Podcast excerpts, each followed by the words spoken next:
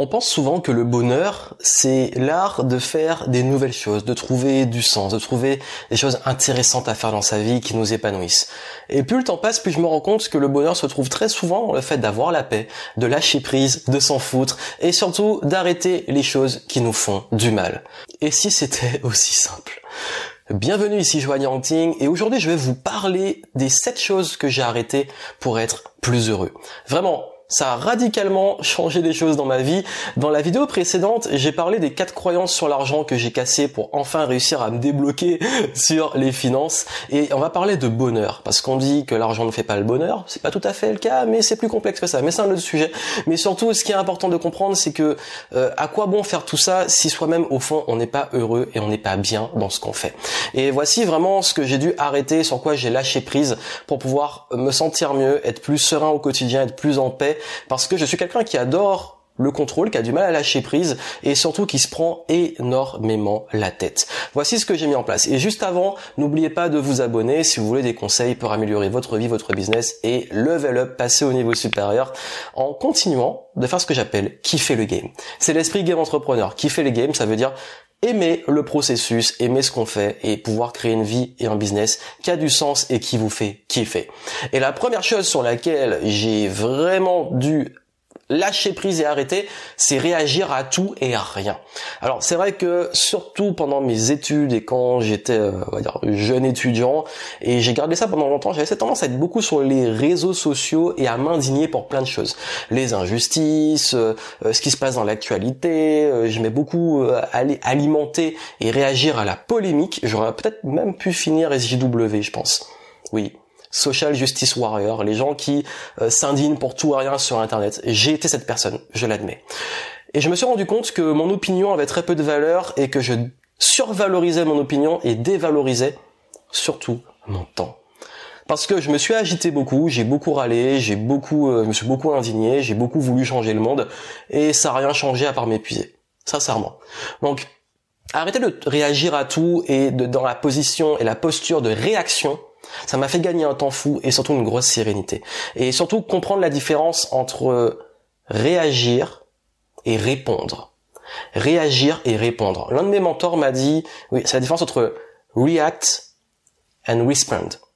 React, tu réagis et tu réponds.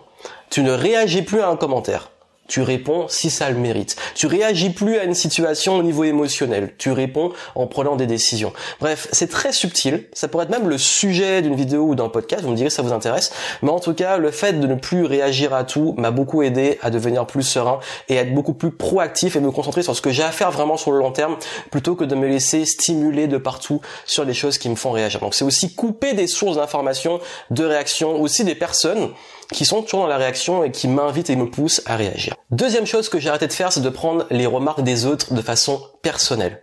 Et c'est d'ailleurs lié à cette réaction. C'est vrai que quand on est exposé sur Internet, souvent quand les gens vous insultent, euh, quand vous avez des haters, comme on dit, quand on vous fait des remarques, des critiques, etc., et c'est très facile quand on est exposé, ben on a tendance à le prendre personnellement, à le prendre à cœur, à se mettre dans des mauvaises énergies, mais aussi à vouloir tout le temps répondre, tout le temps réagir, tout le temps se justifier. Et je me suis rendu compte d'une chose sur le long terme, c'est que ce que les gens pensent de moi, ce que les gens ont comme réaction vis-à-vis de moi, ça me concerne pas moi, ça les concerne eux. Oui, c'est eux. Si ça leur envoie quelque chose, si euh, souvent c'est lié à des sujets sur euh, l'argent, le business, la réussite, ou simplement ma tête, ou peu importe, c'est leur problème. C'est pas le mien. Parce que oui, quand quelqu'un vous manque de respect, vous critique, etc., c'est souvent que c'est en lui qu'il est Franchement, est-ce que vous avez déjà vu des gens qui sont bien dans leur vie et surtout qui sont dans un processus d'être occupés sur des projets, avoir le temps d'aller critiquer les autres? Moi, j'en connais très peu. J'en connais même pas du tout. Oui, il y a des remarques constructives, il y a des choses qui permettent d'avancer, mais c'est pas personnel, c'est sur vous, comment vous pouvez vous améliorer. Mais surtout, la majorité des cas, ça concerne l'autre et pas vous. Troisième chose que j'ai arrêté de faire, me justifier. Oui, me justifier. Et surtout m'excuser. M'excuser d'être qui je suis, m'excuser de parler de sujets, m'excuser, être toujours désolé. Et puis surtout, dès que je fais quelque chose et que j'ai une remarque, me justifier, dire pourquoi je le fais, etc. Je vais vous dire, vraiment, quand il faut vraiment s'excuser, je m'excuse. Je m'excuse parce que j'ai été en retard. Ok, on passe à autre chose. Je m'excuse parce que j'ai fait une erreur. Ok, on passe à autre chose. Je peux passer ma vie à être désolé, je prends mes responsabilités, je m'excuse, je passe à autre chose. Et puis surtout, quand je fais quelque chose, je le fais. Je suis pas là pour me justifier parce que ça fait double énergie. Faire les choses, prendre une initiative et en plus se justifier de pourquoi on le fait. Just chill, j'avance, je fais ma route, je ne me justifie pas, je ne m'excuse que, si c'est vraiment nécessaire et que si c'est justifié, je prends mes responsabilités et j'avance. Quatrième point, j'ai arrêté de m'inquiéter pour l'avenir. C'est facile, surtout quand on est entrepreneur, qu'on est un petit peu en insécurité de se dire mais si tout s'arrête, et si je gagne plus d'argent, et si le business s'écroule, et si, et si, et si. On se rend compte souvent qu'on a tendance à créer des scénarios qui sont catastrophiques, mais qui n'arrivent finalement jamais. Parce que oui, la majorité des pires trucs que j'ai imaginés sont pas arrivés. Et puis surtout, S'inquiéter pour l'avenir, c'est un peu comme vivre tout le temps avec un parapluie en s'inquiétant qu'il se mette à pleuvoir. Donc même quand il fait beau, vous êtes un, parapluie comme ça euh, et vous profitez pas vraiment du soleil. J'ai envie de dire, la vie est ce qu'elle est et surtout la peur du manque, la peur de l'avenir, c'est lié à un manque de confiance en capacité à s'adapter, à évoluer. Et dès qu'on commence à avoir la bonne attitude, l'éthique de travail, la discipline, l'état d'esprit, la, confiance, et puis surtout qu'on a les informations, les compétences pour savoir gagner de l'argent, pour savoir vendre, savoir rebondir, savoir euh, développer une stratégie, peu importe ce qu'il arrive, on va réussir à repartir. Cinquième chose que j'ai arrêté, c'est de passer trop de temps sur les réseaux sociaux. J'ai supprimé Facebook, Twitter, etc. de mon téléphone. Euh, je l'utilise que dans le cadre professionnel. J'ai également vraiment euh, arrêté de regarder tout ce qui se passe dessus, d'être présent, et j'ai gagné un temps fou, une sérénité folle. Je me suis rendu compte à quel point justement je parlais de réaction, de justification, etc. Que les réseaux avaient cette tendance à nous happer et à nous amener. Ils sont faits pour ça, à toujours attendre une réponse, à avoir l'effet FOMO, fear of missing out, donc euh, peur de manquer une information peur de manquer une notification, etc. Et plus on se détache, plus on se rend compte qu'on en a plus besoin et qu'on se sent même mieux. Donc depuis que je passe beaucoup moins de temps sur les réseaux sociaux et que je le fais juste pour le travail, surtout que j'ai délégué cette partie-là et que j'y suis présent de temps en temps, je me sens beaucoup mieux et surtout j'ai gagné vraiment des heures de productivité ou au pire des heures de temps libre. J'ai également arrêté de travailler trop. Oui, parce qu'on a envie de toujours faire plus, de créer plus, et je me suis rendu compte que plus n'est pas forcément mieux, et surtout, j'en ai parlé dans ma précédente vidéo sur les croyances sur l'argent, travailler trop était pas finalement productif parce que je me rends compte que je pourrais faire beaucoup moins de choses et avoir les mêmes résultats et surtout me concentrer sur ma vraie zone de génie, ma vraie valeur ajoutée et savoir automatiser, déléguer, structurer, optimiser et me concentrer sur ce qui me fait vraiment avancer. Et depuis que j'arrive à avoir cette capacité à en faire moins mais mieux et bizarrement ça génère plus, ça a plus de résultats, d'impact, etc. Et plus je travaille sur l'impact plutôt que l'agitation et surtout sur bah, ce qui est très important, la progression versus l'agitation et être occupé, plus mon business se développe. Et c'est même d'ailleurs devenu presque un mantra dans ma philosophie du business et de vie, c'est comment on peut faire simple et comment on peut faire moins pour plus. Et le dernier point, c'est que j'ai arrêté de regarder ce que font les concurrents.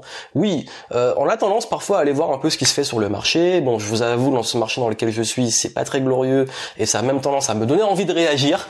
Et surtout, euh, je me suis rendu compte que ça m'aidait pas parce que beaucoup de personnes montrent ce qu'ils veulent montrer, racontent ce qu'ils veulent raconter, euh, et c'est comme une sorte de vitrine et on compare son arrière-boutique aux vitrines des autres et je trouve ça pas du tout productif et même on est influencé par la concurrence pour faire des choses ça aide pas au niveau de la créativité. Voilà pourquoi j'ai vraiment je vous dis aujourd'hui je ne sais pas ce qui se passe. Parfois je tombe dessus mais volontairement j'ai pas de veille concurrentielle. Je regarde pas ce que font les concurrents je m'en fous même royalement de ce qu'ils font. Euh, quand on me parle d'un tel il a fait ça ou qu'est-ce que tu penses d'un tel et tout je ne suis pas au courant je ne sais pas. Parce que euh, c'est comme dans la vie euh, tout ce qui est macrélage voilà le, le fait de s'occuper de la vie des autres, ça m'intéresse pas. Je préfère me concentrer sur ce que je fais. Et, c'est vrai qu'à une époque, j'ai peut-être fait ça et ça m'aidait pas forcément, alors qu'aujourd'hui, je me concentre plus sur ce que j'ai à faire. Vraiment, s'il fallait résumer une chose par rapport à tout ce que je vous ai vraiment la leçon globale qui englobe toutes ces choses que j'ai arrêtées pour être plus heureux au quotidien, c'est vraiment que quand on lâche prise sur l'extérieur, le jugement, ce que font les autres, l'envie de réagir, etc. Qu'on se concentre sur sa vie, ce qui compte pour nous, ce qui a de la valeur, ce qu'on a envie de faire, ses projets, etc. Qu'on arrête de se justifier, qu'on arrête de s'inquiéter pour l'avenir et qu'on s'occupe juste de l'instant présent, de ce qu'on a à faire, de ce qui est important pour nous, ce qui compte pour nous, la vie devient beaucoup plus simple, mais clairement. Voilà le message que je, voulais vous donner. Si ça vous a aidé, bah, partagez, laissez un petit like, abonnez-vous si vous voulez plus de conseils pour les prochaines vidéos. Et j'espère que ces conseils vont vous aider à être plus serein et heureux au quotidien. À très bientôt.